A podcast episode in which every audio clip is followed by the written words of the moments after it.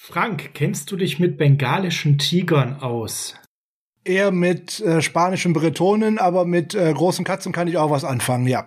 Ja, das ist ja vielleicht ganz wertvoll jetzt fürs Wochenende, wenn man da mit Großkatzen so ein bisschen Ahnung hat und ob man mit denen kuscheln kann oder wo die einem auch gefährlich werden könnten. Ja, man muss aufpassen, wo man sie anpackt und man darf sie halt nicht reizen. Gut, dann schauen wir jetzt mal, äh, wo man sie nicht anpacken sollte und wie man sie reizt. Auf geht's!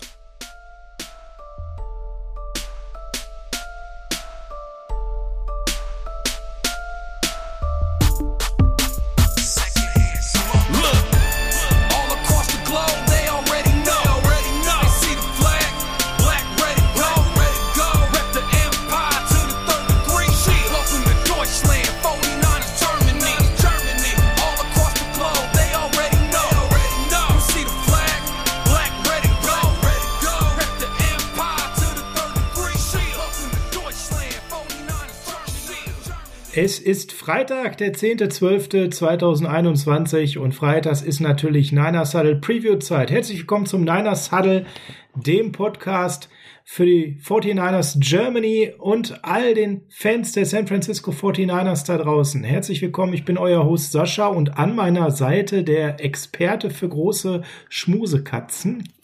Äh, Frank, äh, schönen guten Tag. Eigentlich eher der Hundeexperte, aber bei Katzen lasse ich mich da auch gerne äh, drauf ein. Ähm, sofern äh, unser Team nicht das gleiche zeigt, was unser vorheriger Hund gezeigt hat, weil wenn wir da in der Nähe bei uns vorm Zoo spazieren waren und die Großkatzen haben gebrüllt, dann wollte die Kleine immer ganz schnell weg und die hatte sonst immer eine sehr große Klappe. Nur wenn die die Großkatzen hat brüllen hören, dann war es vorbei, dann wäre sie dir am liebsten in die Tasche gesprungen. Ja, also wir gucken mal, wie kann man äh, möglichst die bengalischen Tiger nicht reizen und wo kann man sie anpacken und wo nicht. Ihr wisst natürlich, warum wir über bengalische Tiger oder auch äh, den Königstiger, das der bengalische Tiger gilt als der Königstiger sprechen. Ganz klar, wenn es hier um große Fellkatzen geht, dann geht es um das Duell gegen die Cincinnati Bengals und nach der Niederlage der Seahawks jetzt eben darum, dass wir das Spiel einfach jetzt einfach gewinnen sollten. Ja, und Frank, es gibt etwas mal direkt vorneweg zur Historie, was nur positiv ist in der gemeinsamen Historie der Bengals und der San Francisco 49ers. Beide Male haben wir den größten Triumph im American Football feiern dürfen und in diesem Endspiel zweimal die Cincinnati Bengals besiegt. Ja, das ist grundsätzlich ein schönes Omen, wie eigentlich die ganze äh, der ganze Vergleich mit den Cincinnati Bengals, da stehen die 49ers ja recht gut. Aber willst du gar nicht über News sprechen, sondern direkt über die Bengals? Ja, nee, ich wollte jetzt erstmal mit was Positivem anfangen. Ja, wir stehen zwölf wir stehen 12 zu 4. 16 Mal hat dieses Duell bisher stattgefunden und zwei Begegnungen muss man natürlich herausnehmen. Den 24.01.1982. Warum? Es war Super Bowl. Und diesen Super Bowl haben wir mit 26 zu 21 gewonnen. Wunderschönes Erlebnis.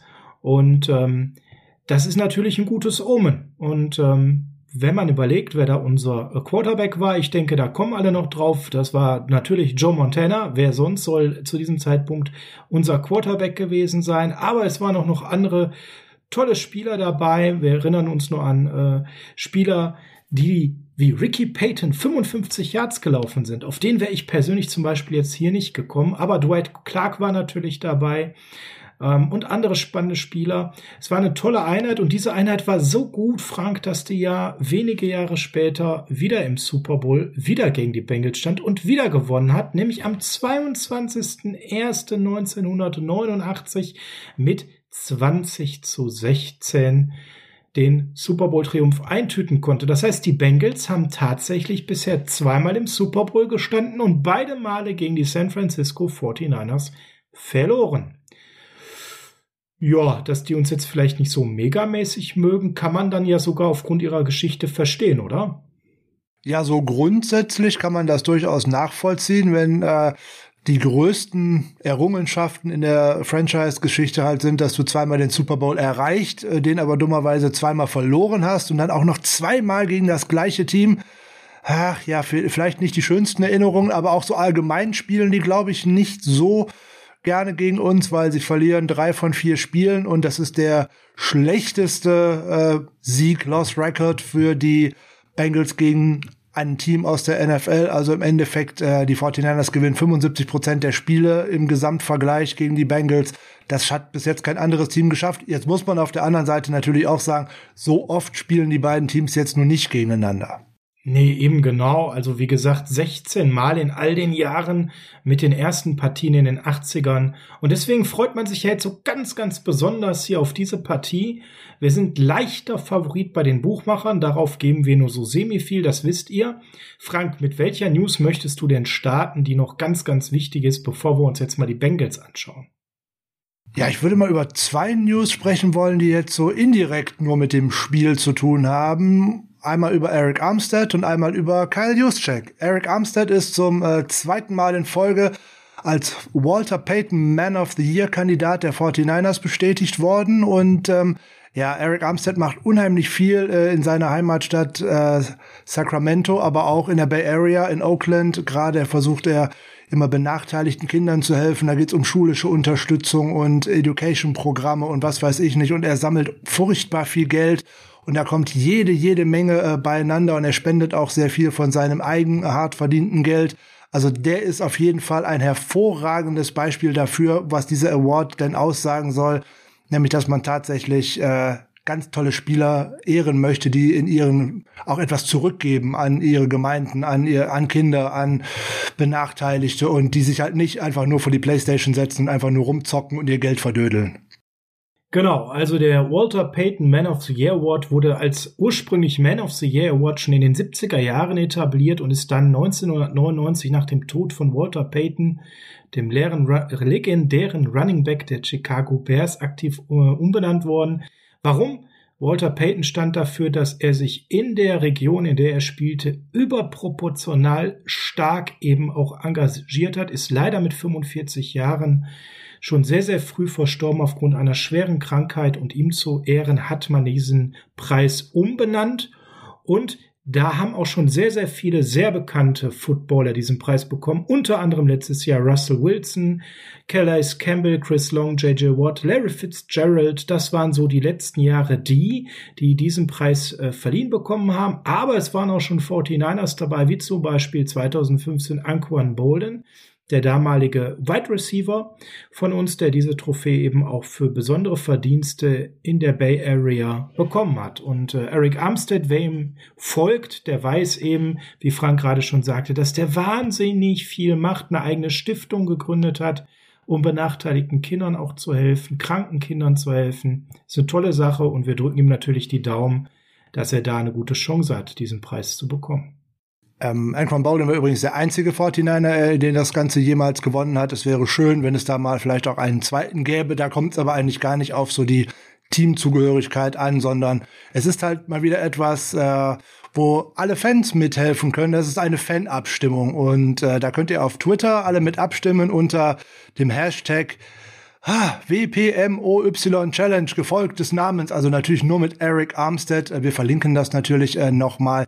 Alle schön fleißig mit äh, abstimmen, immer nur schön retweeten oder auch selber mal so einen Tweet absetzen.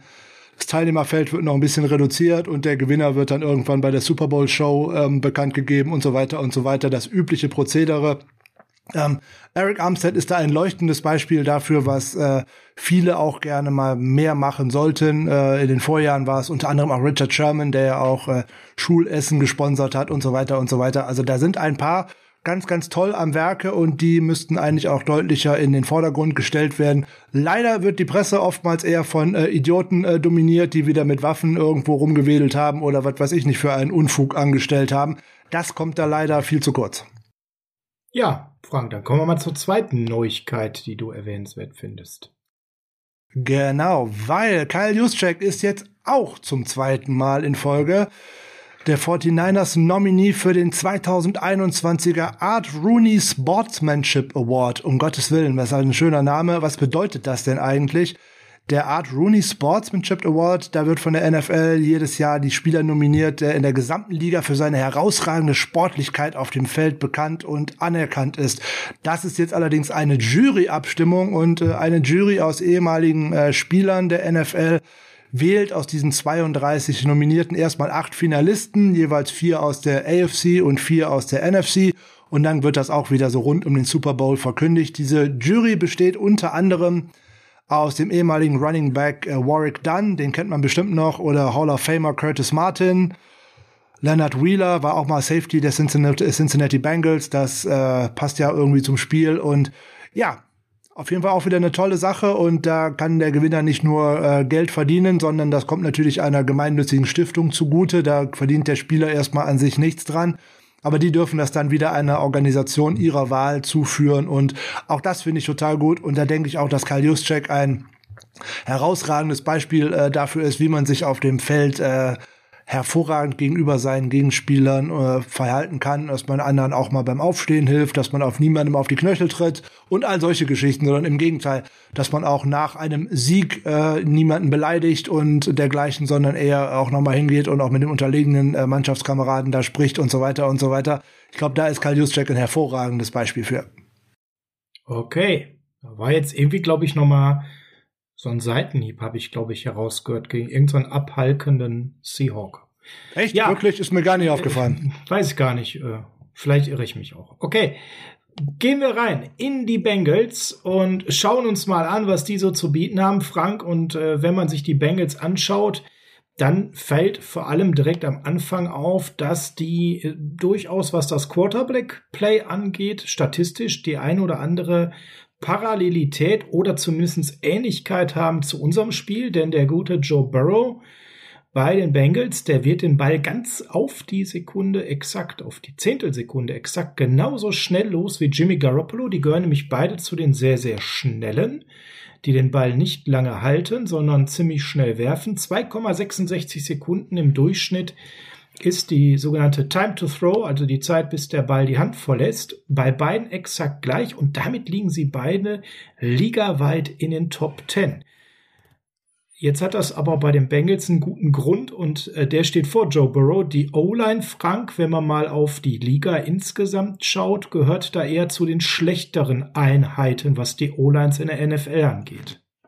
Äh, da kann man äh, schwer von ausgehen und das ist auch für uns am Wochenende eigentlich völlig bedeutungslos, ob da die möglicherweise beste O-Line von denen auf dem Feld stehen würde oder eventuell auch der ein oder andere Ersatzmann äh, ran müsste, weil ob jetzt Tackle äh, Riley Reeve äh, am Wochenende wieder spielen kann, steht noch so ein bisschen in den Sternen. Der würde jetzt von IR zurückkehren. Aber ob der da steht oder nicht, äh, ist mir eigentlich relativ, weil der Rest von der ganzen Nummer ist auch jetzt nicht so wirklich überzeugend. Nein, nein, Riley Reef ist ja schon seit Jahren kein äh, wirklicher Leistungsträger. Schönen Gruß. Ich glaube, an die Vikings war es, wo er früher gespielt hat. Auch, ja. Ähm, ja, und, und gewackelt hat, ne? Und in dem Fall würde Isaiah Prince ihm nachfolgen auf Right Tackle. Äh, der ist jetzt nicht viel besser oder schlechter, wie man das immer auch so will. Ganz, ganz dünne Unit. Ähm, die Idee dahinter ist an der Stelle, dass der Ball ganz schnell Joe Burrows Hände verlässt. Entweder durch die Luft oder indem er, und das machen die Bengals relativ gerne, den Ball abgibt an einen ziemlich begabten Running Back, denn sie haben momentan einen der besten Running Backs gemäß der Statistiken in der NFL mit Joe Mixon, Frank. Ähm, das heißt, Run Defense wird für uns extrem wichtig werden in diesem Spiel. Ja, ich würde noch gerne einmal den kurzen Cut zurück zur O-Line nehmen und das Ganze noch mit ein bisschen paar Zahlen äh, unterfüttern. Ja, nämlich sehr gerne. Die Cincinnati Offense ist auf dem 23. Platz, was die Passblock Grade anbelangt. Auf Platz 26 in der Adjusted Sack Rate allowed, also wie viele Sacks man denn zulässt, ziemlich weit hinten. Und auf Platz 31 in der Passblock Win Rate. Also eigentlich hört sich das sehr nach äh, guten Matchups und einer guten ähm, Voraussetzung an, dass unsere Defensive Line um Nick Bosa, Eric Armstead äh, wieder ein gutes Spiel äh, liefern könnte. Man muss es halt nur auch finishen und halt auch äh, zu Ende bringen. Das wäre natürlich zum das eine, was ganz wichtig wäre. Und Joe Mixon, den du gerade angesprochen hast, da wird die äh, Defensive Line und auch die Front Seven, also der, die Linebacker natürlich auch, der 49ers einem harten Stresstest unterzogen, weil das einer so der heißesten Backs aktuell in der Liga Absolut, genau. Und äh, ist jemand, der momentan auch äh, in verschiedensten Looks eingesetzt wird. Das ist kein eindimensionaler Runner, sondern der kann durch die Mitte, der kann über Außen, der kann ins Passspiel eingebunden werden. Ähm, natürlich immer noch mit unterschiedlichster Qualität, Frank, aber der kann so ziemlich alles. Und das ist natürlich immer schwierig, weil man nie so genau weiß, wenn Mixen im Backfield steht, was einen jetzt so genau erwartet. Das ist anders als bei manch anderen Backs, wo man weiß, okay, jetzt kommt der Lauf durch die Mitte oder jetzt kommt eben Outside Zone oder was auch immer. Das ist beim Mixen nicht ganz so einfach für die Defense zu lesen. Ja, das hat oftmals mit dem Gegner zu tun, worauf man sich einstellt. Da versucht man, die Schwächen des Gegners zu attackieren, insbesondere wenn man seine Schwächen, weil die Offensive Line hat auch jetzt nicht unbedingt Stärken im Blocking. Da sind sie nicht viel besser als in der Pass Protection. Muss man halt schauen, wie man äh, diesen Back am besten ähm, an den Start bringen kann. Ob es dann halt mal Outside Zone oder Gap ist, ist natürlich dann so die Sache. Das mit dem äh, Receiving Game weiß ich nicht. Ja, den einen oder anderen Dump-Off-Pass, den den fängt er dann halt mal und dann hat er halt Glück, ja. dass dann meistens das Feld ein wenig auseinandergezogen worden ist durch die guten Wide Receiver, die sie haben. Aber. Ja, gut ist er da nicht, aber er macht es und er droppt da nicht viel. Also das kann man zumindest mit ihm machen. Das kann man mit ihm machen. Aber der ist jetzt äh, auch recht heiß unterwegs. Also im Moment redet ja die ganze Liga eigentlich nur über Jonathan Taylor oder die ganzen Medien werfen ihren Blick nur auf Jonathan Taylor. Der ist übrigens am vergangenen Wochenende der fünfte Spieler geworden, der in mindestens zehn aufeinanderfolgenden Spielen in einer einzigen Saison mindestens einen Rushing-Touchdown erzielt hat. Und Joe Mixon geht jetzt in Woche 14. Der hat jetzt in den letzten sechs Spielen jeweils einen Touchdown gemacht und, also einen Rushing-Touchdown und in den letzten neun Spielen jeweils einen Touchdown, entweder Rushing oder Receiving.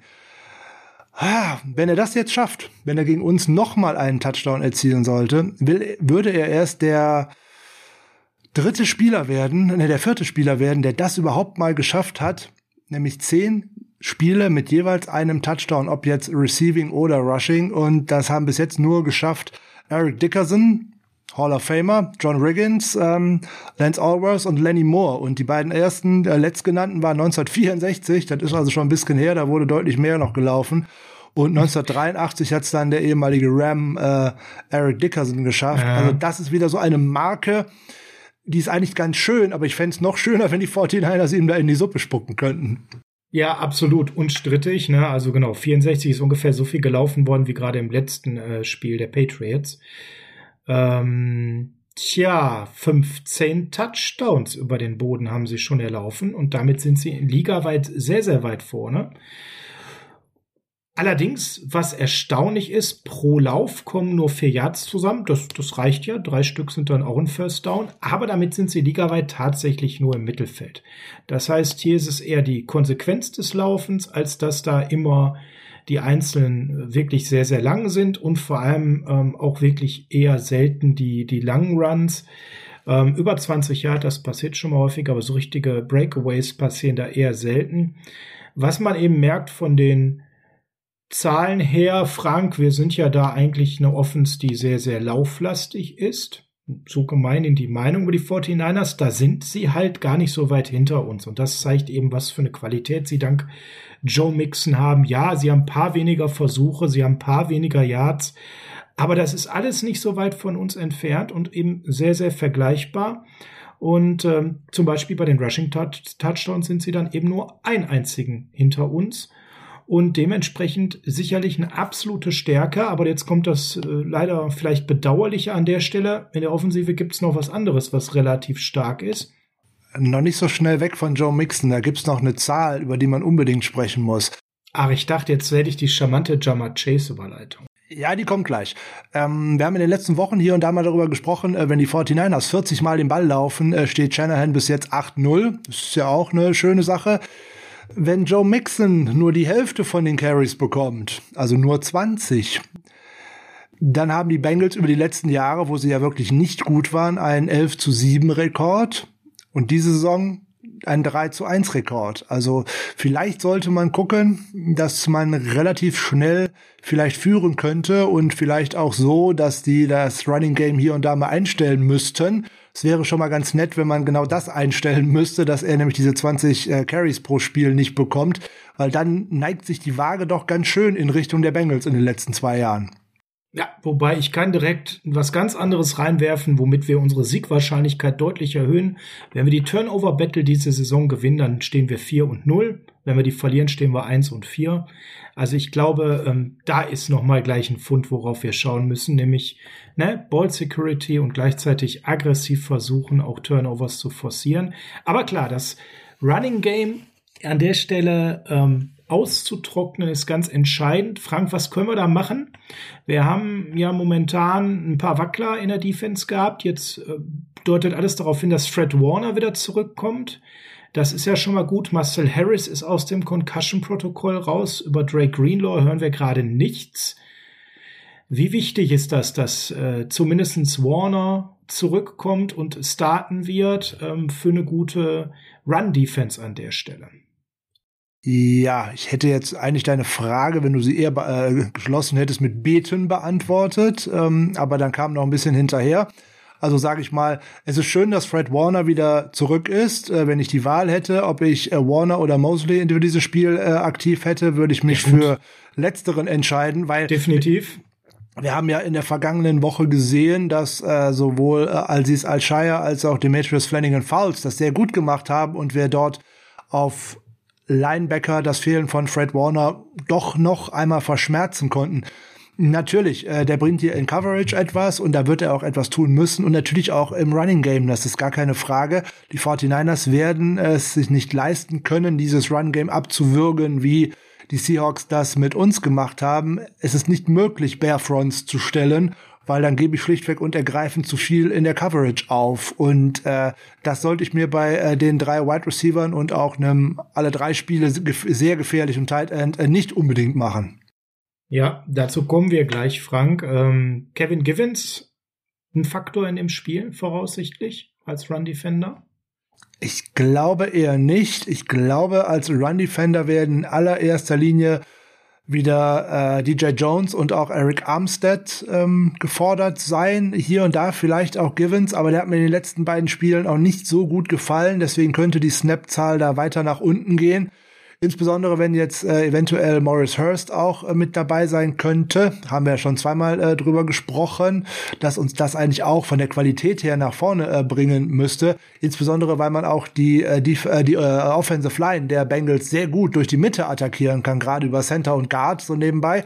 Auch da wäre das ganz gut und da ist Givens auch nicht unbedingt äh, derjenige Spieler, den ich da gerne sehen möchte, um die dort zu attackieren. Aber als Runstopper keine Frage, da wird er hier und da bestimmt seine Einsätze bekommen. Aber ich würde eher auf die beiden Spieler tippen, die ich da am Anfang genannt habe.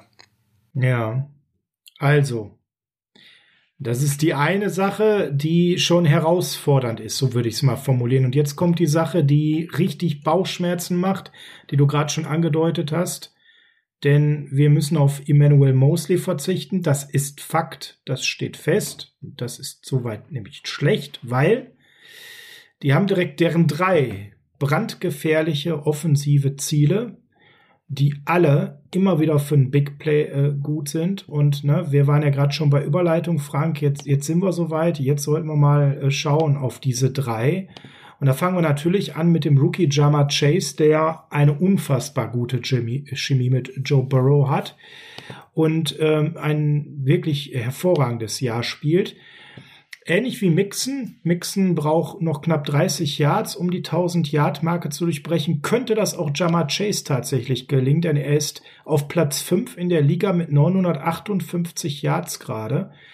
Ähm, und das heißt also 62 Yards noch und er durchbricht gegen uns die Tausender-Marke. Er war der fünfte Pick der Bengals und ich würde sagen, Frank stand jetzt kann man sagen, haben die damit alles richtig gemacht, oder? Ja, 42 Yards wäre richtig bis zur 1000 Yard Marke. Ah ja, aber stimmt. Mein Gott, denke, ist schon spät, ja. Ich denke, dass es macht keinen Unterschied, ob es jetzt 42 oder 62 äh, sein müssten. Es wird ganz schwer zu verhindern sein, dass er die gegen uns macht.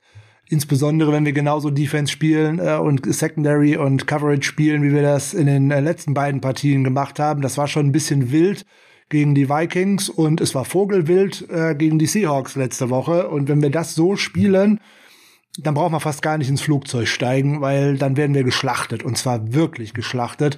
Wenn DeMaco Ryans seinen Gameplan da nicht dramatisch anpasst und ähm, viel mehr Spieler hinten in die Coverage spielt, viel mehr Quarters spielt, also viel mehr zwei tiefe Safeties plus dann halt die beiden Cornerbacks, die dann außen nicht mehr eins zu eins spielen, sondern im Endeffekt die Absicherung dahinter haben.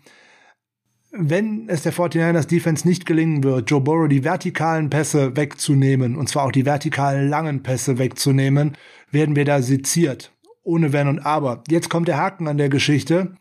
Das ist uns ja gegen Seattle auch schon passiert, aber das Dove an der Nummer ist, die könnten es auch übers Kurzpassspiel.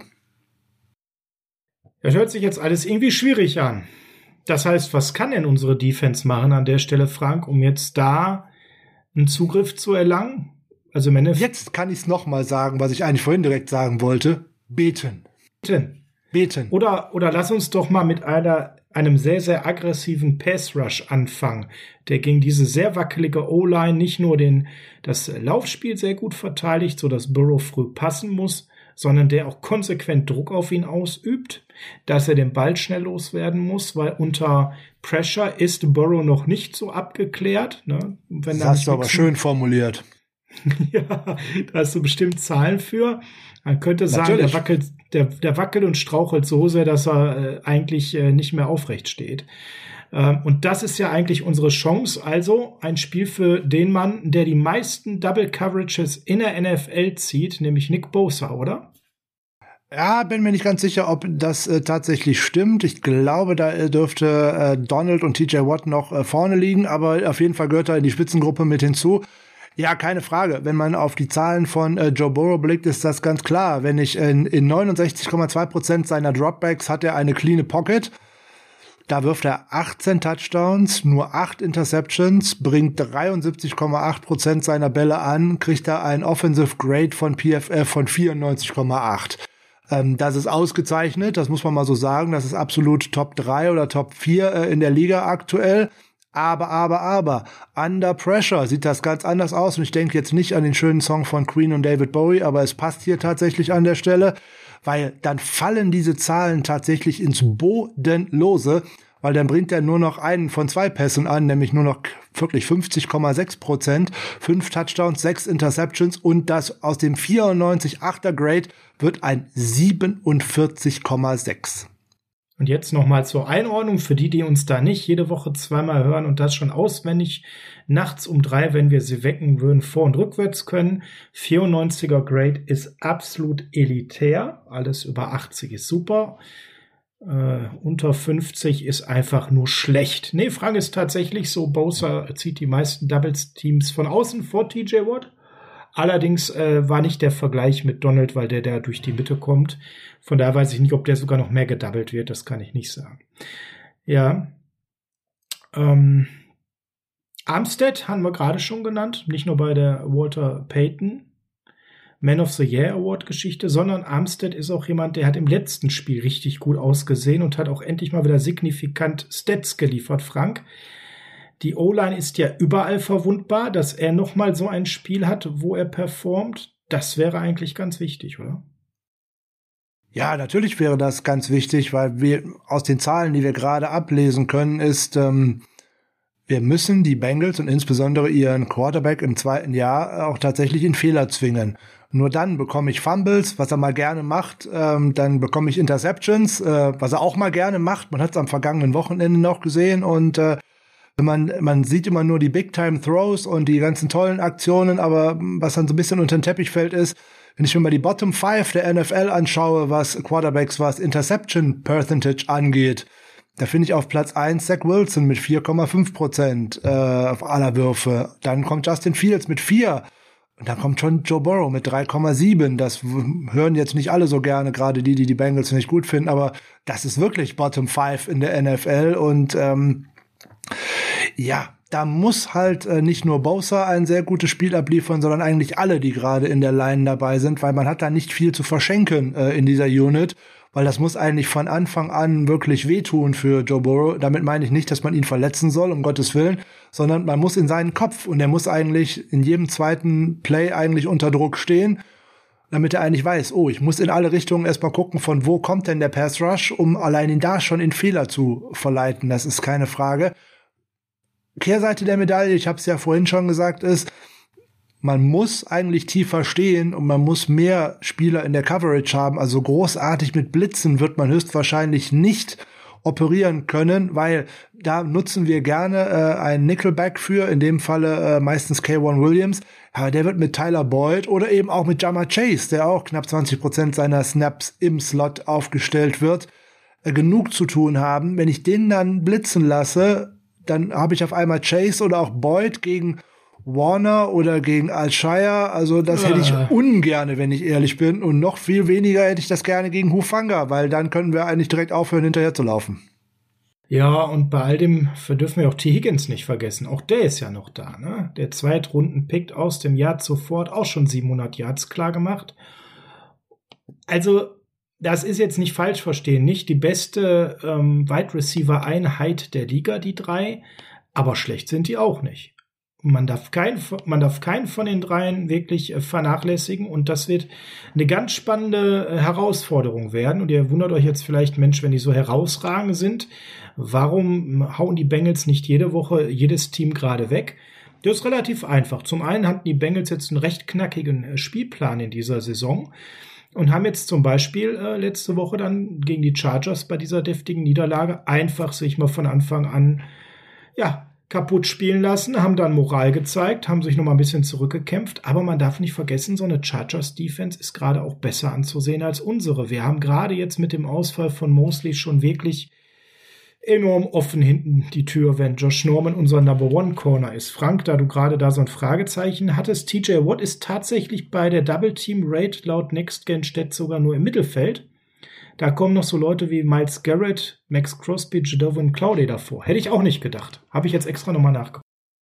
Aber insbesondere bei Clowney könnte ich es mir fast gar nicht vorstellen, weil der bei der Hälfte seiner Snaps Inside aufgestellt wird. Aber äh, gut, bitte, wenn Next Gen Stats das tatsächlich das so schön gemacht Pace, hat. Pace Rush Outside Snaps, die sie dabei ge gecheckt haben. Also ich denke mal, Inside ist komplett rausgerechnet, weil ich sehe auch keinen Inside, rein Inside Spieler in dieser Statistik. Ne? Es wird um die reinen Outside Pass Rush Snaps gehen.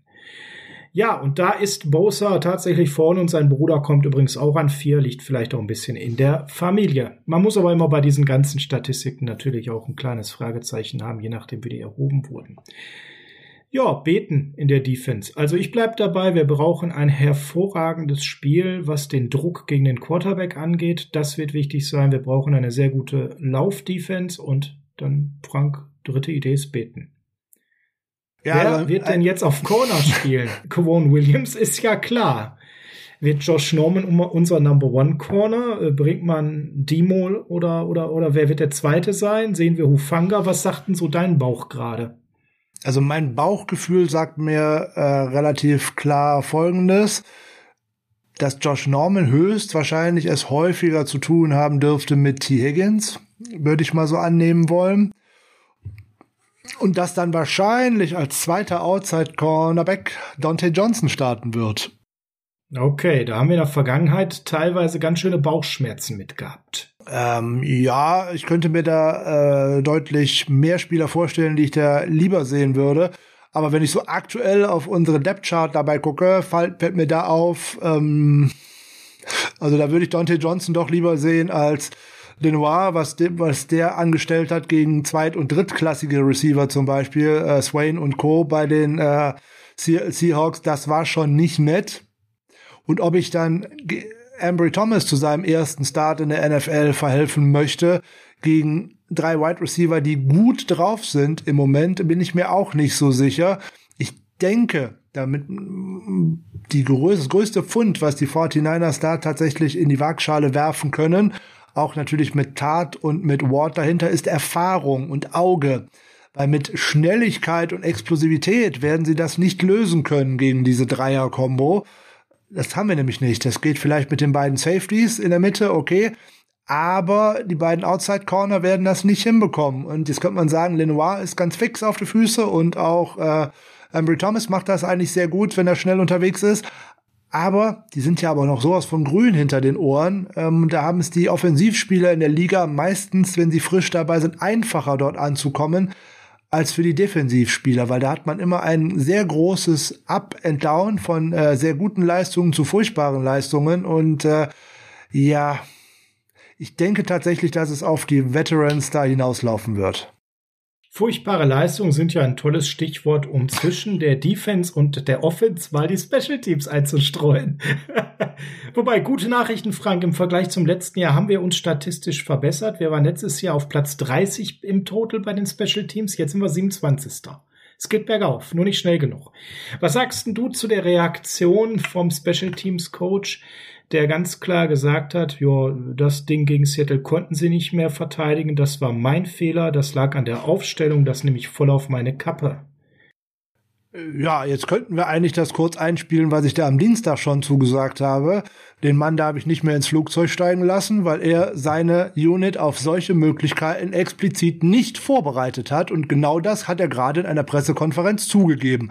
Da fällt mir persönlich nur ein, Hightower, wie wär's mal mhm. mit einer anderen Franchise oder mit College oder irgendwas? Mach doch mal Seattle schlechter, lieber Hightower. Weil wenn ich öffentlich zugebe, dass ich mein Team darauf nicht vorbereitet habe, auf Dinge, die Seattle schon häufiger gemacht hat in den letzten Jahren, und ich habe beileibe nicht jeden Special Team Snap der äh, der Seahawks gesehen, aber tatsächlich das ein oder andere Spe Special Teams Play, was ähnlich aussieht und wie ich am äh, Dienstag schon gesagt habe, wir haben das ja schon mehrfach gesehen, dass wir über so eine Seite attackiert worden sind und dass man jo. da dann nicht auf die Idee kommt, mein Team mal darauf vorzubereiten. Das ist so, wie ich gesagt habe. Das hat nichts damit zu tun, dass ich rotierendes Personal habe, sondern es liegt schlichtweg und ergreifend in der Vorbereitung darauf, was kommen könnte. Habe ich, das, hab ich das nicht gemacht? Sechs Sätzen, es tut mir leid. Das kann ja. so nicht weitergehen. Und äh, Zahlen mit Special Teams hin oder her, äh, wenn ich alleine auf Kick und Punt Return komme, da sind wir ja wirklich der Bodensatz der Liga und da brauchen wir unglaublich drüber gar nicht drüber zu reden. Das waren wir schon, da bleiben wir auch. Ja, bei Punt Return sind wir 21. Immerhin. Da haben wir uns von Platz ja. 31 verbessert. Ja, weil Ricky James Return, nicht dabei ist. Ja, genau. Bei Kick Return sind wir von 32 auf 32 geblieben. Gruseliger geht's also nicht mehr. Beim Kickoff sind wir 26. Na, Beständig genau. übrigens seit äh, ja. geraumer Zeit. Da habe ich übrigens noch eine interessante Statistik zugelesen.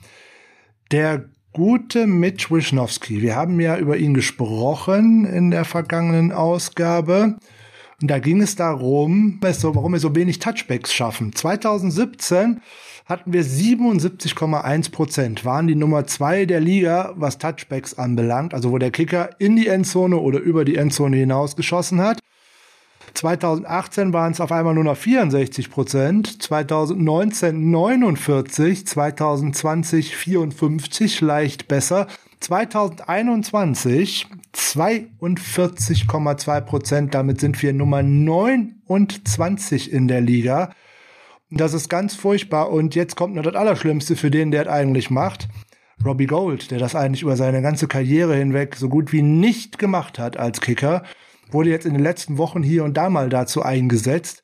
Der hat fünf von acht Versuchen zumindest in die Endzone geschossen, wären 62 Prozent. Die würde ich schon mal total gerne nehmen.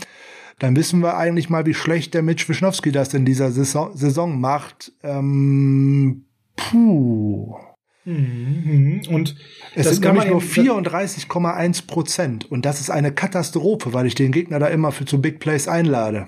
Absolut. Und da sind sie auch nicht so schlecht. Da haben sie mehrere Jungs, die das gut können. Ja. Soll, sollten wir nicht machen. Also im Special Teams hoffen wir, dass sie wieder ein bisschen mehr so sich zeigen, wie man es zeitweise in der Saison gesehen hat, wo man den Eindruck hatte, es entwickelt sich in die richtige Richtung. Wir teilen übrigens auch auf unserem Twitter-Account unter huddle49, wenn ihr Lust habt, mal die eine oder andere Statistik, wie zum Beispiel die Double Team Statistik zu Bowser oder eben auch diese Special Teams Statistik oder eben auf unserem 49ers Germany Account bei Twitter sind wir da auch äh, unterwegs und äh, hauen immer mal wieder sowas raus. Da könnt ihr das dann gerne nachverfolgen. Frank, jetzt drehen wir die Seiten, schauen uns mal die Bengals Defense an und jetzt wird das Ganze doch ein bisschen angenehmer, oder? Jein. Ja, ich finde schon. Ich finde auch, dass die Unit dort unangenehm sein kann. Insbesondere, weil sie da in den letzten Jahren wirklich äh, gute Entscheidungen getroffen haben. Ähm, ich habe mir nämlich mal was angeschaut, wenn ich es denn jetzt finde. Wo habe ich es mir denn aufgeschrieben? Das ist immer schön, wenn man sich ja was aufschreibt und es dann nicht Mach findet. das Ganze in Ruhe. Ich kann schon mal vielleicht erzählen, dass man bei der Defense der Bengals jede Woche aufs Neue nicht weiß, was man bekommt. Die kann nämlich sehr, sehr gute Spiele abliefern mit einigen Leistungsträgern, die dann eben auch äh, das ganze Team mitziehen. Die kann aber auch eine Woche zum Vergessen haben, so wie es eben letzte Woche war gegen die Chargers, wo das, was sie sonst eben erfolgreich macht, überhaupt nicht funktioniert hat. Und äh, dementsprechend, ja, ich will nicht sagen, eine Boomer-Bust-Defense, das ist sicherlich zu krass, aber es ist eine Defense, die nicht konstant produziert und die keine hohe Baseline hat, sondern die jede Woche sich wieder ein Stück weit anders präsentiert. Von daher müssen wir mal gucken, in welcher Form sie sich gegen uns präsentieren, Frank. Wie gut ist sie denn zum Beispiel die Run-Defense gegen eine Run-Offense wie die der 49ers? Na gut, da müssten wir ja vorher noch über die Frage äh, mal sprechen, ob wir am Sonntag überhaupt eine Run-Offense haben.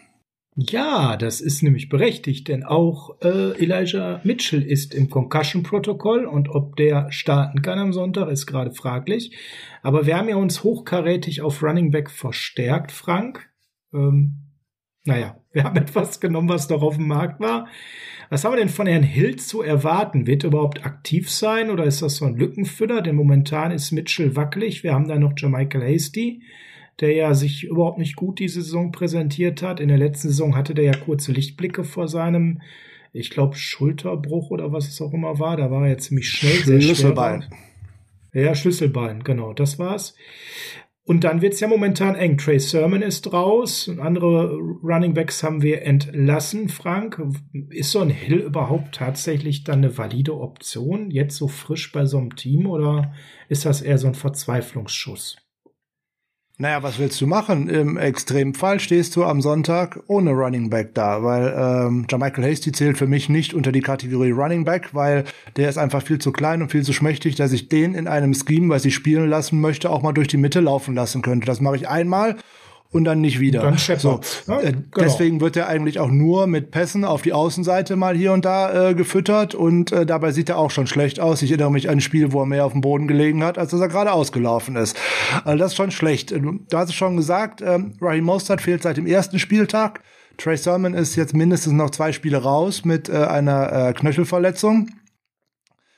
Ja, Elijah Mitchell, gucken wir mal, ne, ob der die fünf Stufen des Concussion-Protokolls beziehungsweise des Returning-Protokolls äh, noch tatsächlich schaffen kann bis Sonntag äh, zweifelhaft aus meiner Sicht. Ähm, Jeff Wilson Haben wir auf jeden Fall auch gepostet, die fünf äh, Stufen. Falls euch das interessiert, findet ihr auch eben auf Social Media. Ja, vielleicht können ähm, wir das tatsächlich gleich mal kurz erklären, äh, weil das ja, habe ich so, hier, kann ich direkt gleich machen. Kein so so eine Nummer.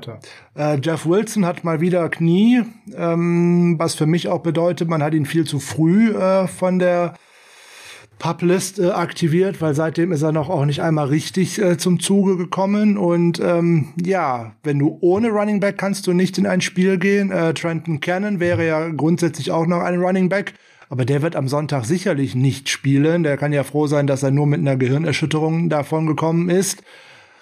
Also, keine Running Back wäre doof. Also da bleibt mir gar nichts anderes, als irgendeinen von der Straße zu holen. Und da war Brian Hill, äh, glaube ich, noch die beste Alternative, die da irgendwo rumgelaufen ist, weil die 49ers sich auch in den letzten Jahren damit zurückgehalten haben, zumindest auf der Position irgendwelche abgehalfterten äh, irgendwas Stars oder ehemaligen Stars noch zu verpflichten.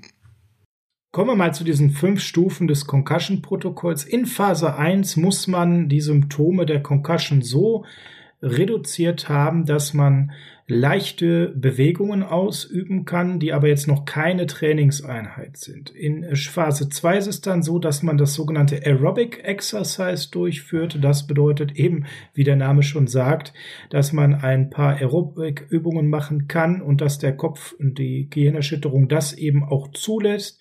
Da schaut man dann vor allem, da wird man kardiovaskular auch sehr ähm, überwacht, weil man in einen gewissen Bereich kommen muss. In Stufe 3 sind es dann schon Football-spezifische Übungen, die man machen muss, allerdings noch ohne Ball. Hier ist es dann so, dass dann ähm, noch alleine trainiert wird, aber eben mindestens 30 Minuten muss man in der Lage sein, Football-spezifische Übungen durchzuführen. In Stufe 4 muss man dann, und das habt ihr schon mal hier bei uns gehört, eben bei den Team Drills in einem Training dabei sein, kriegt aber ein Non-Contact Jersey auf. Das hatten wir ja schon mal an der einen oder anderen Stelle. Und das fünfte ist dann das Clearance, dass man ganz normal am Training teilnimmt. Bisher hat Mitchell noch nichts davon erreicht, was bekannt ist, wobei die ersten drei Stufen können komplett auch ohne Information nach außen erfolgen. Erst die Stufe 4, wenn man dann in diesem Non-Contact-Jersey unterwegs ist im Team Drill, wird klar, oh, der ist schon fast raus aus dem Concussion-Protokoll. Wir hatten da zuletzt mehrere Gehirnerschütterungen, Frank, und das hat dann ganz häufig eben nicht so wirklich hingehauen, das innerhalb von einer Woche zu bewältigen. Es kommt natürlich so ein bisschen darauf an, wie stark die Gehirnerschütterung ist. Ja, das kommt auch darauf an, in welcher Zeitspanne man eventuell noch eine von diesen Phasen noch mal wiederholen muss. Besteht man die nämlich nicht beim ersten Mal, müssen da oftmals bei der nächsten Testung 48 Stunden zwischenliegen, also sprich zwei Tage. Jetzt sind wir schon äh, am Donnerstag, wo wir heute aufnehmen und äh, wenn das jetzt noch kein Non-Contact Jersey ist, ist es fast schwer, das mit den 48 Stunden bis Sonntag überhaupt noch auf die Reihe zu bekommen. Marcel Harris wäre letzte Woche übrigens so ein Fall gewesen, der zwar während des Spiels auch, als er sich äh, die Concussion zugezogen hat, genau wie Elijah Mitchell, äh, getestet worden ist und wieder die Freigabe bekommen habe, anders als zum Beispiel Joey Bosa am vergangenen Wochenende die hatten erst Symptome am Morgen nach dem Spiel. Und das ist eigentlich fast schon die schlimmere Variante. Und deswegen würde ich eigentlich davon ausgehen, äh, dass wir Elijah Mitchell am Sonntag eben nicht sehen. Und dann haben wir echt Schwierigkeiten. Dann haben wir wirklich Schwierigkeiten, weil dann hast du tatsächlich nur Hasty äh, da, Wilson womöglich, weiß man nicht. Ne? Knie heute gut, morgen schlecht und übermorgen, wer weiß das schon. Und dann eben Hill. Also da kann man eigentlich von ausgehen, dass der für das erste Spiel dann tatsächlich auch direkt aktiv sein wird. Also dass er von der Practice Squad äh, aktiviert wird für diese Begegnung. Mich persönlich hat es ein wenig gewundert, dass man äh, Hill holt, also jemanden, den man vorher noch nicht im Gebäude hatte und nicht entweder Carrion Johnson oder äh, Jack, wie hieß er denn nochmal? Jack, Jack, Jack. Oh. Jack, hm. der Jack, ja, ich weiß, wen du meinst da wieder so schnell Geschichte war, aber zumindest ein, zwei Ja, aber der kam, der kam ja auch von den, von den Bengals und hat keine große Einsatzzeit gesehen, aber der war zumindest mal ein paar Wochen beim Team.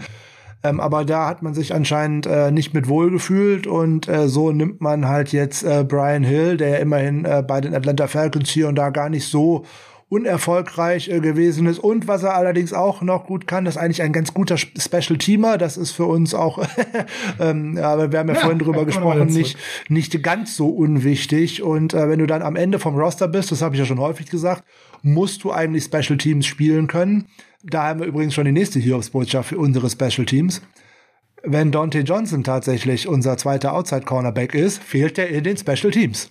Genau, das ist im Prinzip das, was wir bei Dimitri Flanagan Fouls jetzt erlebt haben. Wenn die da über 50 Defensiv-Snaps spielen, spielen die kein Special Teams mehr. Und das wird die Leistung wieder runterziehen. Wobei, wir müssen jetzt auch der Fairness halber sagen, so schlecht wegen die Seahawks waren wir die gesamte Saison im Special Team noch nicht, zumindest laut Statistik.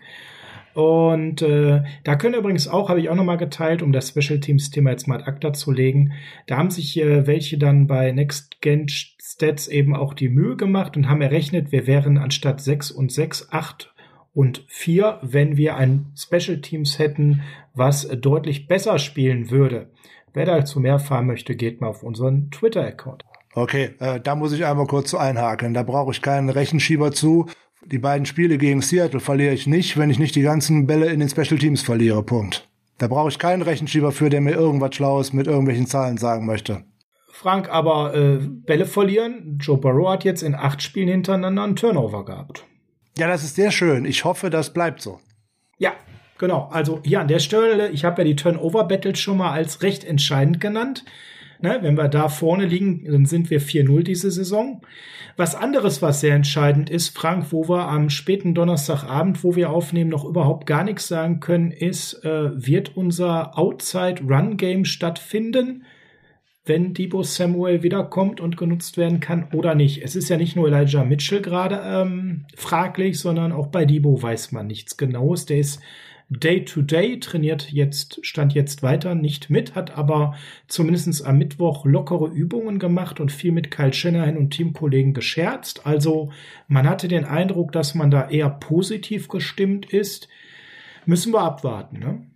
Das müssen wir einfach abwarten. Das wird wahrscheinlich sogar nicht mal Samstag erledigt sein, sondern das wird bestimmt eine Game Time Decision sein, ob er denn spielen kann oder nicht. Äh, selbst wenn er spielen kann, kann man da, glaube ich, von ausgehen, dass das keine 50 oder 60 Snaps sein werden. Ähm, das ist das nächste Problem.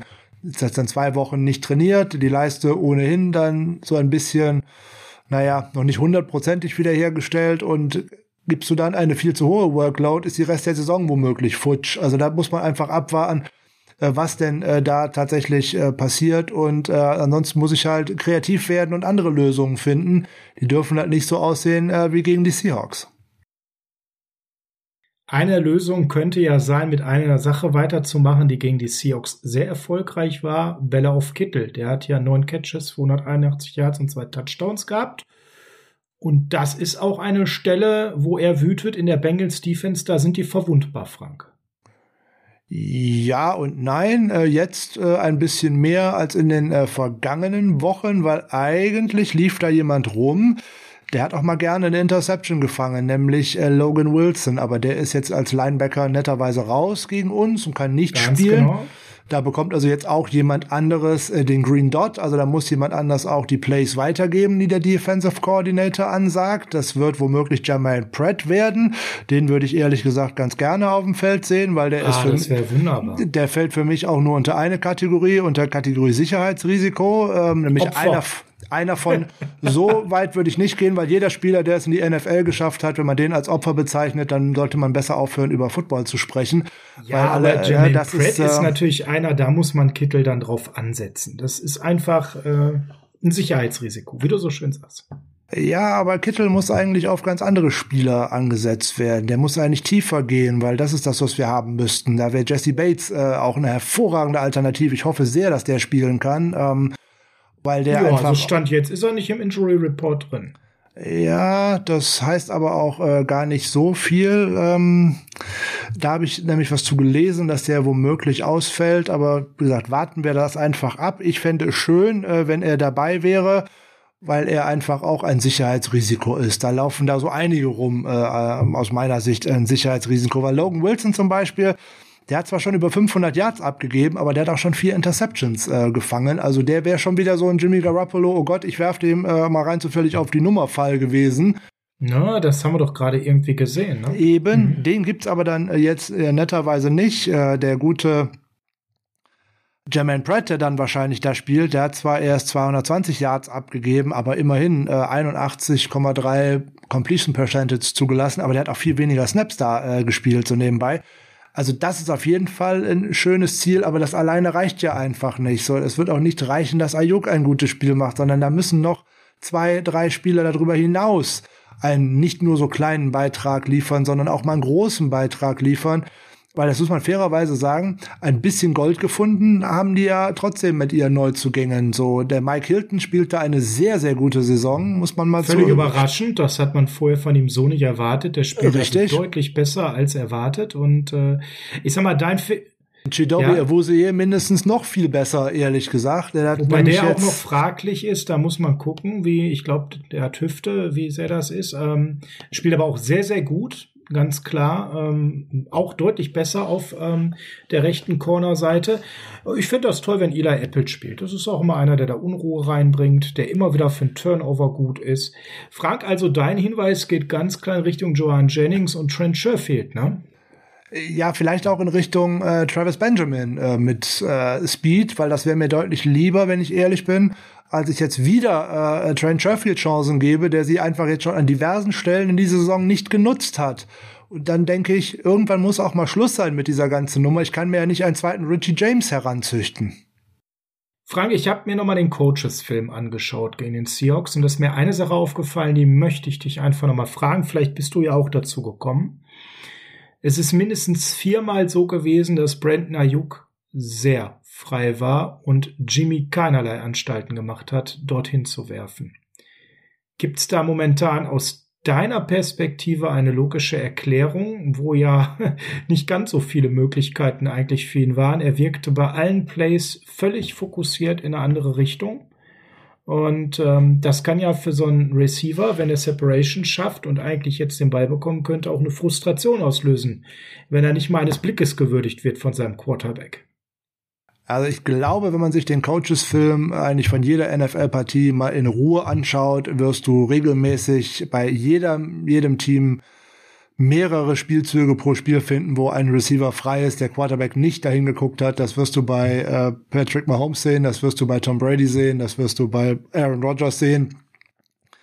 Ich glaube, dass es in der einen oder anderen Szene einfach unglücklich gewesen ist, insbesondere weil die Pass Protection auf der rechten Seite einfach nicht gut gewesen ist äh, am vergangenen Wochenende. Dass da oftmals die Pass Protection schon gewackelt hat, bevor er überhaupt seinen Dropback beenden konnte. Und dann fehlt dir natürlich die ganze Sicherheit in dieser ganzen Nummer und ähm, dass du dann den einen oder anderen frei übersiehst, insbesondere wenn es um tiefe Routen geht, die sich ja auch tatsächlich erst entwickeln müssen ja, dann schaust du in ein Fenster, da ist er noch nicht frei, dann gehst du in ein anderes, äh, äh, anderes Fenster zu einem anderen Read und äh, orientierst dich um und anschließend wird er frei. Das ist, äh, habe ich auch tatsächlich gesehen, ähm, aber ich glaube nicht, dass das irgendwas mit Misskommunikation oder so zu tun hat, sondern dass einfach mal den äh, Spieltagsumständen auch äh, geschuldet ist. Hat er eine saubere Pocket äh, deutlich länger, vielleicht immer mal nur so eine Sekunde länger, dann dürfte es eigentlich schon reichen, dass man auch diese Ziele treffen kann ist die Protection auf einer Seite so schlecht, wie sie am vergangenen äh, Wochenende gewesen ist, da musst du ja jeden Moment mit dem Einschlag rechnen und das haben wir auch leider ja oft genug gesehen. Ja, ja, das ist äh, absolut ein Punkt. Ähm, da bin ich voll bei dir. Ähm, schwierig natürlich, ne? Zumal, wie gesagt, bei den anderen Receivern, äh, die Szenen waren da nicht so vorhanden. Also Ayuk hat doch irgendwo eine gewisse Leistung erbracht, die man dann in den Statsheets leider nicht wiederfinden konnte. Aber ihr merkt, da ist eben was möglich. Denn die Bengals sind nur die 27 beste Passing Defense, auch wenn du gerade Mike Hilton gelobt hast und auch äh, Avusi da sind trotzdem ordentlich Wackler und wenn wir das Passspiel hinbekommen würden, müssen wir ja wahrscheinlich, weil unser Laufspiel vermutlich nicht ganz so ähm, akkurat laufen wird, gerade wenn Mitchell ausfällt und sogar Samuel könnte das äh, sehr auf Jimmy Galloperos Wurf ankommen, Frank. Und da höre ich schon ein Stöhnen bei ganz, ganz vielen da draußen, denn der hat ja zuletzt ähm, wieder sehr zweifelhaft sicher auf den Gegner geworfen. Ja, das Stöhnen, was man da vernimmt, das sind genau die gleichen Stimmen, die bei den drei Spielen davor gebrüllt haben, wie toll das doch alles gewesen ist. Und wie man dann jetzt einfach loslegen kann und sagt, ein Spiel, alles ist scheiße. Das Spiel war scheiße, ohne Wenn und Aber. Die äh, Leistung war nicht gut. Aber alles, was davor gewesen ist, kann ja nur auf einmal auch wieder nicht äh, schlecht gewesen sein. Heißt das auch wieder, äh, Shanahan hat schlechte Plays gecallt und irgendwas. Ach komisch, die vier Wochen davor hat's äh, funktioniert. Das ist dann schon recht merkwürdig. Es äh, hängt halt an Execution und hier und da natürlich auch an Matchups. Es gibt halt einfach Teams, das gibt es in jedem Sport, die liegen dir einfach nicht. Das ist einfach so äh, fragt mal die Rams nach, die spielen nicht gerne gegen uns. Oder sprach lustigerweise mal die Cardinals, die spielen nicht gerne gegen die Rams. Warum auch immer. Oder fragt doch mal bei den Patriots nach, die selbst in ihren besten äh, Zeiten mit äh, unge, äh, ungeschlagener Saison äh, gegen die Giants verlieren in einem äh, Finale, was niemand für möglich gehalten hat. Und das zwei Jahre später wiederholen sie die ganze Nummer nochmal. Gut, da hatten sie eine Niederlage vorher in der Regular Season, aber im Endeffekt die Giants haben den Patriots nicht gelegen, warum auch immer. So, und uns liegen einfach seit über zehn Jahren die Seahawks mit ihrer aggressiven Spielweise einfach nicht. Muss man dann halt einfach auch mal so akzeptieren. Das Schlimme daran ist, mit ein, zwei Flaggen oder ein, zwei Szenen in so einem ganzen Spiel, die anders laufen, gewinne ich diese Nummer. Ich hatte hier und da mal den Eindruck, Seattle war aber auch das Team, was es mehr gewollt hat. Ja, das äh, war definitiv mein Eindruck und das war ja auch das, was ich so ein bisschen im Vorfeld befürchtet hatte, dass sie mit einer sehr aggressiven, fast schon drüber befindlichen Art, und manchmal war sie ja nun mal auch drüber, man hat ja, wir haben ja den Tritt von DK Metcalf schon erwähnt, uns einfach auch den Schneid abkaufen und das nicht nur in dem Spiel, sondern halt in schöner Regelmäßigkeit. Und das darf hier gegen die Bengals nicht passieren, ist aber auch nicht zu erwarten, weil so tritt die Bengals-Truppe nicht auf.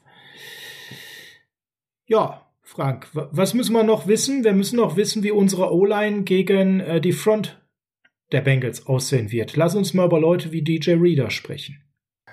Ja, das ist eine, äh, ein schönes äh, Zwischenspiel. Da passt nämlich das, was ich eigentlich vorhin sagen wollte, was ich da gerade nicht äh, gefunden hatte. Zach Taylor ist jetzt zum im dritten Jahr der Chefcoach in Cincinnati. Die ersten beiden waren vielleicht nicht ganz so überragend, aber Was meinst du denn, wie viele Spieler noch auf dem Roster sind von dem, was er übernommen hat? Auf dem 53er? Auf dem 53er. Ich will es gar nicht oh. so schwer machen, dass ich alle anderen dazu nehme. Äh, nicht so viele. Der hat äh, ordentlich umgekrempelt. Hm. Es sind, es sind noch zehn Spieler über. Ja, ich war so gedanklich bei 15, sogar nur 10. Wow. Nur 10. Ja so. Und wenn man sich jetzt anschaut, was die Bengals, die ja eigentlich nicht dafür bekannt sind, in der Free Agency viel Geld äh, um sich zu werfen, also teure äh, Spieler von außen zu holen oder auch eigene teuer zu halten, das machen sie auch nicht so unbedingt. Aber wenn ich jetzt nur ein paar Namen vorlese, die man sich jetzt in den letzten 12 bis 13 Monaten über die Free Agency, über Waiver und dergleichen geholt hat, dann sieht man, wie sehr man sich doch äh, auch ein gutes Team mit Startern äh, günstig zusammenbauen kann und wie schnell man so eigentlich so ein Roster, was wirklich eigentlich so eher naja, unteres Drittel, unteres Viertel in den letzten Jahren in der NFL gewesen ist, wieder nach oben bringen kann. Ich fange mal an mit äh, Safety Von Bell. Der ist jetzt ja. Team Captain bei denen, 12 von 12 Absolut Spielen stabil. gestartet. Total solide. 2020 ja. in der Free Agency für viel Geld, oder für relativ viel Geld, Nose Tackle DJ Reader geholt. Starting Nose ja, Tackle, 12 von 12 Saison. Spielen gestartet in dieser Saison. So. Und sehr gute Leistungen, muss man mal dazu sagen. Der startet ja. nicht nur und ist solide, sondern der spielt eine richtig gute Saison. Ja, kommen wir gleich nochmal genauer zu. Jetzt kommt ein Name, den man sich bei den Wavern letztes Jahr geangelt hat, da habe ich auch gesagt, oh, da könnte man einen Claim schmeißen, nämlich den Offensive Guard Quinton Spain, den haben nämlich damals die Buffalo Bills vor die Tür gesetzt. Starting Guard, einer der besseren, äh, zumindest in dieser Line, 12 von 12 Spiele gestartet. Okay, das ist doch schon mal was. So, dann schaue ich noch bei 2020 auf Cornerback Trey Waynes. Der hat diese Saison leider nur zwei von zwei Spielen gemacht, weil äh, er ist äh, auf der RA gelandet, aber wäre eigentlich auch ein Starter. So, Eli Apple hat man sich dann auch über den Waiver äh, geangelt als Free Der Agent. Bin ich ja gar kein Moment, Chef. Moment. Aber ja. wenn ich die Wahl habe zwischen Eli Apple und dem einen oder anderen so Kirkpatrick und Co., was bei uns rumgelaufen ist, hätte ich ja. mir gewünscht, man hätte den ja. mal geholt. Ja, haben sie nicht, okay. haben sie nicht getan. So. Ja gut, aber hey, musst du mir sagen, irgendwas zu einer Cornerback-Kritik äh, sagen? Ich sag das seit zwei Jahren, das was hier und, hier und da schon, weil du uns immer Spiele aufdichten willst, die in unser System nicht passen. So, Ricardo Allen als Safety Free Agent gekommen. Key Reserve Veteran Leader auch neun Spiele gemacht. Ne? Chidobe Awuzie, der woanders vom Hof gejagt worden ist. Elf von elf Spiele, Starting Cornerback und eine sehr gute Saison. Defensive Tackle BJ Hill mit einem sehr günstigen Trade geholt. Ein guter Rotationsspieler, 4,56 bis jetzt. Mike Hilton für einen relativ schmalen Tarif als Starting Nickel Cornerback verpflichtet. Alle zwölf Spiele dabei. Defensive Tackle Larry Ogunjobi. Sehr solide. Mhm. Auch 4,56 dabei. Okay, Riley Reeve bin ich nicht so ein Fan von. Aber immerhin, die haben was für die O-Line getan. Das ist nicht so schlimm, wie was da vorher rumgelaufen ist. Also man versucht es da auch Step by Step zu machen. Und eigentlich als Krönung von dem Ganzen Trey Hendrickson.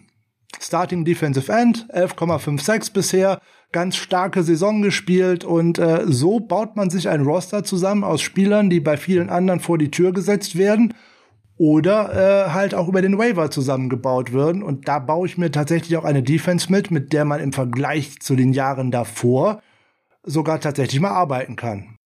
Ja, und jetzt lass uns mal über die Herren Hubbard, Reader, Ogonobi und äh, Hendrickson sprechen. Was erwartet uns unsere O-Line? Dauerdruck? Wie gut ist der Pass Rush der Bengals? Ja, Dauerdruck äh, würde ich jetzt nicht mal unbedingt sagen, aber die haben tatsächlich ihr Roster mal ganz schön von rechts auf links gedreht, würde ich jetzt mal so sagen, weil eigentlich hatten sie immer einen sehr, sehr schlechten Pass Rush in den letzten Jahren und äh, es war ein Fokus in der Offseason, dass man das tatsächlich mal äh, enden, beenden möchte. So hat man 2020 die, es, es war das Liga-Schlusslicht äh, mit nur 17 Sacks. Ja, also da sind sie diese Saison schon deutlich drüber. Äh, die sind nämlich auch die viertbesten ligaweit mit 32 Sacks also 15 schon mehr als letztes Jahr und äh, da tut sich so einiges und da, da ist natürlich hinaus, genau. insbesondere Trey Hendrickson, wo viele gesagt haben, oh, der ist nur eine Nummer zwei, das wird sowieso nichts, wenn der weg ist aus New Orleans. Oh doch, das wird so einiges draus, weil der hat seinen großen Vertrag bekommen und spielt trotzdem eine sehr, sehr gute Saison. Dazu dann da eben Ogunjobi, auch neu dazugekommen, 4,5 Sacks als Defensive Tackle. Hill, 4,5 Sacks als Defensive Tackle. Und auf der anderen Seite ist ja auch noch einer, ein Stil von dem zweiten Draft-Tag mal, nämlich auch einer aus Cincinnati Homeboy, der da aus der Gegend stammt, nämlich mit Sam Hubbard. Der spielt auch eine sehr gute Saison. Sam Hubbard ist nämlich tatsächlich der mit der höchsten Run-Stop-Rate als Edge-Defender in der gesamten Liga. Da liegt er mal eben vor Leuten wie Cam Jordan, Chase Young, Alex Highsmith und Gregory Rousseau. 35 Prozent. Also da ist was richtig Tolles unterwegs. Und da sieht man halt dieses Wachstum, das, was du auch angesprochen hast, dass die Bengals hier sehr, sehr schnell ihren Kader umgestrickt haben und den nach und nach punktuell verbessern. Sie sind noch nicht in allen Mannschaftsteilen angekommen. Die O-Line ist das, das muss jetzt noch Liebe bekommen. Äh, und das ist sicherlich etwas, wo wir was machen können. Und auch das Defensive Backfield ist sicherlich noch nicht glorreich. Das ist eine Entwicklung. Da gibt es erste Säulen. Aber sie haben schon wirklich überzeugende Spieler nach und nach verpflichten können. Und die Defensive kann eine Woche richtig gut aussehen. Deswegen komme ich nochmal zu meinen einleitenden Worten zurück, Frank oder kann auch richtig schlecht aussehen. Es ist immer eine Frage, wie diese von uns gerade genannten ähm, Säulen in der Defense in der Woche eben greifen, wie die Matchups sind und ähm, ja, wie die gegnerische Offense ihnen begegnet. Wir haben letzte Woche gegen die Chargers gesehen, das sah nach einer Halbzeit aus, als würden da zwei unterschiedliche Ligen gegeneinander spielen, nämlich die NFL gegen die Canadian Football League. Das war gruselig, was die Defense die erste Halbzeit abgeliefert hat, aber die hat nicht aufgesteckt und sich zurückgekämpft. Und momentan tritt sie ja gegen eine, was unsere Seite angeht, recht angeschlagene Offense an. Mitchell fraglich, Samuel fraglich. Garoppolo nach starken Wochen jetzt mit zwei Spielen, die zumindest fragwürdige Würfe beinhaltet haben. Also, wir sind gespannt, was da passiert. Jein, also da würde ich noch mal ganz kurz einhaken wollen. Wenn ich meine Defense so oft ins Feuer schicke, wie das die Offense äh, der Bengals in der letzten Woche gegen die Chargers getan hat, dann ist das klar, dass ich da verbrannt werde, ohne Wenn und Aber. Wenn ich so oft auf dem Feld stehen muss und meine Offense so sehr den Ball abgibt, äh, dass ich ja kaum draußen habe etwas trinken können, dann ist das kein Wunder, dass ich da schlecht aussehe. Dazu natürlich auch noch junge Spieler neigen dazu, haben wir vorhin schon mal gesagt, ein großes Auf und Ab zu haben. Jetzt haben die zahlreiche davon auch noch auf hier und da entscheidenden Positionen. Also so viele Veterans sind da nicht drin. Die, die da die größte Erfahrung haben, ist ja eigentlich schon so ein Mike Hilton zum Beispiel. Alles, was um die Line herum ist, ist noch nicht so wirklich alt. Und ähm, das darf man auch nicht vergessen. Wenn man übrigens nochmal über Sam Hubbard nochmal kurz spricht, ähm, der stammt aus der Draftklasse von 2018. Da waren auch ein paar andere Pass-Rusher mit bei, die auch vor ihm gegangen sind. Wenn man dann, wenn man so an diese Klasse denkt, fällt, fällt einem als, eigentlich immer eher so als erster Bradley Chubb ein. Der hat weniger Sex gesammelt als Sam Hubbard zum Beispiel aus dieser ganzen Klasse. Auch ein Marcus Davenport zum Beispiel, der ja auch in der ersten Runde gegangen ist, was bis jetzt immer noch nur die New Orleans Saints wissen, warum. Ähm, hat deutlich weniger gesammelt, nämlich 17,5. Hubbard kommt auf 24 und nur Harold Landry mit 29 liegt aus dieser Draftklasse vor ihm. Also der fliegt auch deutlich unter dem Radar und der wird auch die größte Gefahr für unsere Offensive Line sein, weil der wird gegen Tom Compton spielen. Denn ja, die flippen nämlich nicht, ne, sondern die spielen eben straight gegeneinander. Also Hendrickson wahrscheinlich gegen Williams und Hubbard dann eben gegen Wackel Compton. Da kann man von ausgehen, weil sie machen genau das nicht, es sei denn, sie würden uns jetzt mal überraschen und äh, würden es denn dann tun. Äh, aber da ist auch tatsächlich Trey Hendrickson derjenige, der mit weitem Abstand der gefährlichste ist, weil der hat schon 57 Total Pressures äh, generiert. Wenn man dann allein nur mal schaut, wer bei denen der zweite ist, da ist ein deutlicher Abstand zwischen, weil das ist nämlich Sam Hubbard mit 38 und alles weitere darunter geht nochmal schon auf die 20er. Also das ist äh, eine, ein Stresstest, gerade für die rechte Seite der Line. Äh, da wird der ein oder andere vielleicht doch mal sich überlegen, ob er weiterhin über Mike McGlinchey so herzieht. Ähm, den hätte man dann nämlich jetzt tatsächlich gerne spielen. Ja, den könnten wir jetzt gut gebrauchen. Also, vielleicht ein sehr, sehr gehandicaptes Laufspiel und ein Jimmy, der den Ball schnell loswerden muss, gegen Druck über seine rechte Seite. Ich denke, dass Trent links das schon relativ gut im Griff haben wird, so wie der gerade spielt. Spannend.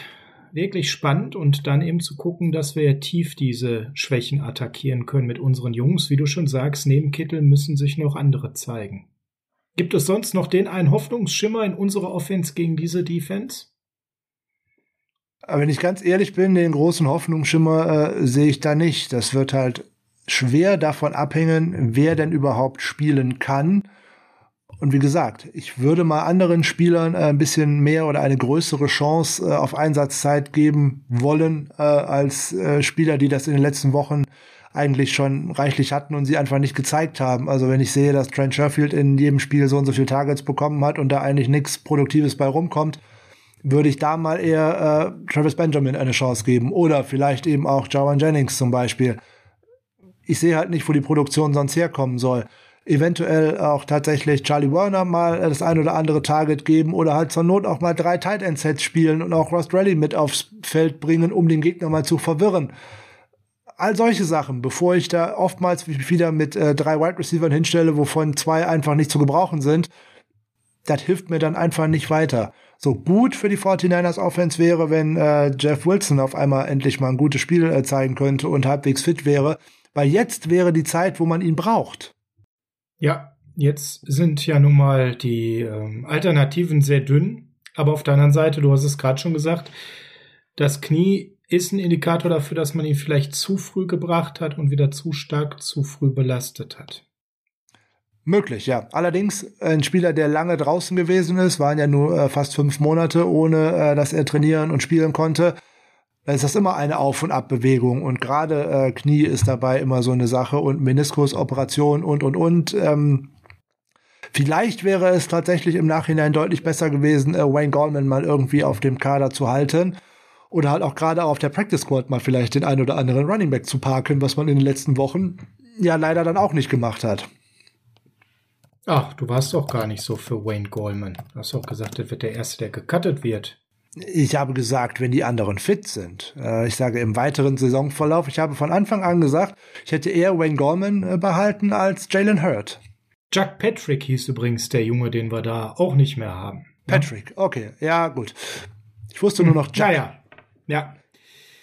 Gut, Frank, dann äh, sind wir an dem Punkt, dass wir uns nochmal äußern sollten. Ähm, ob wir das Spiel gewinnen können oder ob das eher mau aussieht mit den ganzen personellen Hiobsbotschaften rund um Mosley, Samuel und Mitchell. Natürlich können wir das gewinnen. Es wird aber nur so gehen, wenn unsere Offense viel Zeit auf dem Feld verbringt, weil das ist nämlich der Schlüssel auch gegen diese Defense kann man sich nicht nur statistisch anschauen, sondern das wird auch der Eye-Test dann zeigen. Umso mehr diese Defense von äh, den Bengals auf dem Feld steht, umso schlechter wird sie. Und äh, deswegen muss man sie vielleicht auch in der ersten Halbzeit erstmal ein bisschen weichklopfen, um dann in der zweiten Halbzeit ernten zu können. Das mag sein, dass das dann ein Geduldsspiel wird. Ich darf allerdings nicht immer mit einem Three and Out oder mit einem Five and Out oder was auch immer äh, ganz schnell wieder die, Binsen ins Korn werfen und vom Feld sein und meine Defense immer wieder raufschicken, weil mit unserer Defense passiert nämlich was ähnliches, nämlich das weichgeklopft werden. Das haben wir dann auch gegen die Seahawks gesehen. Also ja. eigentlich müssten wir an etwas kommen wie mit 35, 36, 37 Minuten Ballbesitz, lange Drives. ist natürlich schwer ohne äh, Stützen wie jetzt Mitchell und äh, Samuel und äh, aber da muss ich andere Wege finden und ähm, äh, ich wollte noch einen kurzen Satz zu Playcalling sagen. Ich habe ganz oft äh, was gelesen, äh, wie furchtbar doch der RPO-Call gewesen ist, wo äh, Jimmy Garoppolo doch tatsächlich selber gelaufen wäre. Wie könnte man denn sowas bloß machen? Ähm, wenn ich jetzt nur drei Wochen die Uhr zurückdenke, da haben alle gejubelt, als er zwei Touchdowns erlaufen hat. Wenn das geklappt hätte, wäre das bombig gewesen. Aber gegen Seattle hat halt so gut wie nichts funktioniert. Lack of execution. Ja, wird Jimmy mehr als 30 Mal den Ball werfen müssen? Ich hoffe nicht, ich befürchte schon. Ich befürchte auch. Und tendenziell, je öfters er den Ball wirft, desto eher werden die Bengals gewinnen. Das ist halt leider so. Ähm, ja. Warten wir es mal ab. Wie gesagt, Boom or Bust ist schon so ein bisschen in ihrer Defense zu verorten. Und du hast es ja gerade schon gesagt, die Chargers haben das wunderbar geschafft, diese Defense da lange auf dem Feld zu halten. Das lag aber auch an der Bengals Offense, ja, die sich überraschend schwer eben getan hat ähm, gegen, gegen diese Defense der Chargers. Vielleicht haben wir uns da auch ein bisschen was auf dem Film abgucken können, auch wenn wir da nicht so prominent äh, besetzt sind an der Stelle, doch ein bisschen was ähm, zu übernehmen. Den einen oder anderen Tipp. Und vielleicht haben wir das Glück, dass neben Fred Warner vielleicht noch einer von den drei Wichtigen zurück ist, der uns da nochmal die Chancen deutlich erhöhen würde. Das Interessante an dem vergangenen Spiel der Bengals gegen die Chargers ist eigentlich, jedes andere Team in dieser Liga hat hervorragend laufen können bisher gegen die Chargers. Aber die Bengals haben das nicht so gut hinbekommen. Deswegen war die Offense auch eigentlich immer runter vom Feld. Also von daher sollte man sich den defensiven Gameplan da vielleicht tatsächlich mal anschauen. Ich wäre ja froh, wenn wir überhaupt einen hätten, weil gegen Seattle hatten wir, glaube ich, keinen. Ähm, zumindest habe ich keinen gesehen. Und die Bengals und äh, mit ihrem Turnovern ist ja auch eine interessante Geschichte. Die haben sieben Spiele in dieser Saison gewonnen und fünf verloren. In den sieben Spielen, die sie gewonnen haben, gibt es sage und schreibe nur fünf Turnover. In den fünf Spielen, die sie verloren haben, gibt es 14. Ja, das spricht nochmal für das Thema unserer Statistik Turnover Battle. Ne? Das äh, würde dann das nochmal unterfüttern. Würde uns allerdings auch noch helfen, Entschuldigung, wenn ich dir noch ins Wort falle, wenn wir da einen genauen Blick auch nochmal auf die Wide Receiver werfen, weil die machen auch ganz gerne was, was wir über unsere auch hier und da schon mal sagen. Der ein oder andere hat da auch ein bisschen Dropperitis, weil wenn ich da mal zum Beispiel schaue, was glaubst du, wer die meisten Drops äh, bei den Receivern von den guten Bengals hat? Auch hier, wenn ich so frage, ist es ja eigentlich fast schon offensichtlich. Ich wollte gerade sagen, da muss es ja eigentlich der erfolgreichste sein. Unglaublicherweise ist es tatsächlich Jama Chase mit acht. Ja. Ja, so. aber der kriegt ja auch, glaube ich, mit Abstand die meisten Targets. Äh, Zumindest mit, mit was die Gesamt mit, mit Abstand jetzt nicht unbedingt. Yards angeht, müsste er die meisten Targets haben im Vergleich zu Boyd und Higgins. Ähm, Higgins hat zwei Spiele weniger als er und nur sechs Targets weniger. Also ah, okay, ja. Dafür kriegt er dann die längeren Targets offensichtlich. Äh, das ist äh, keine Frage. Er ist, ist der, ganz andere. Der Field Aber das Stretcher. ist für mich dann halt auch so eine Geschichte der Erfahrung. Ne? Da ist dann eben ganz viel Kontakt und da ist auch schnell die Defense. Das kennt er vom College nicht unbedingt so, muss man ja ganz klar sagen. Da hat er nicht jede Woche diese elitäre Defense erlebt.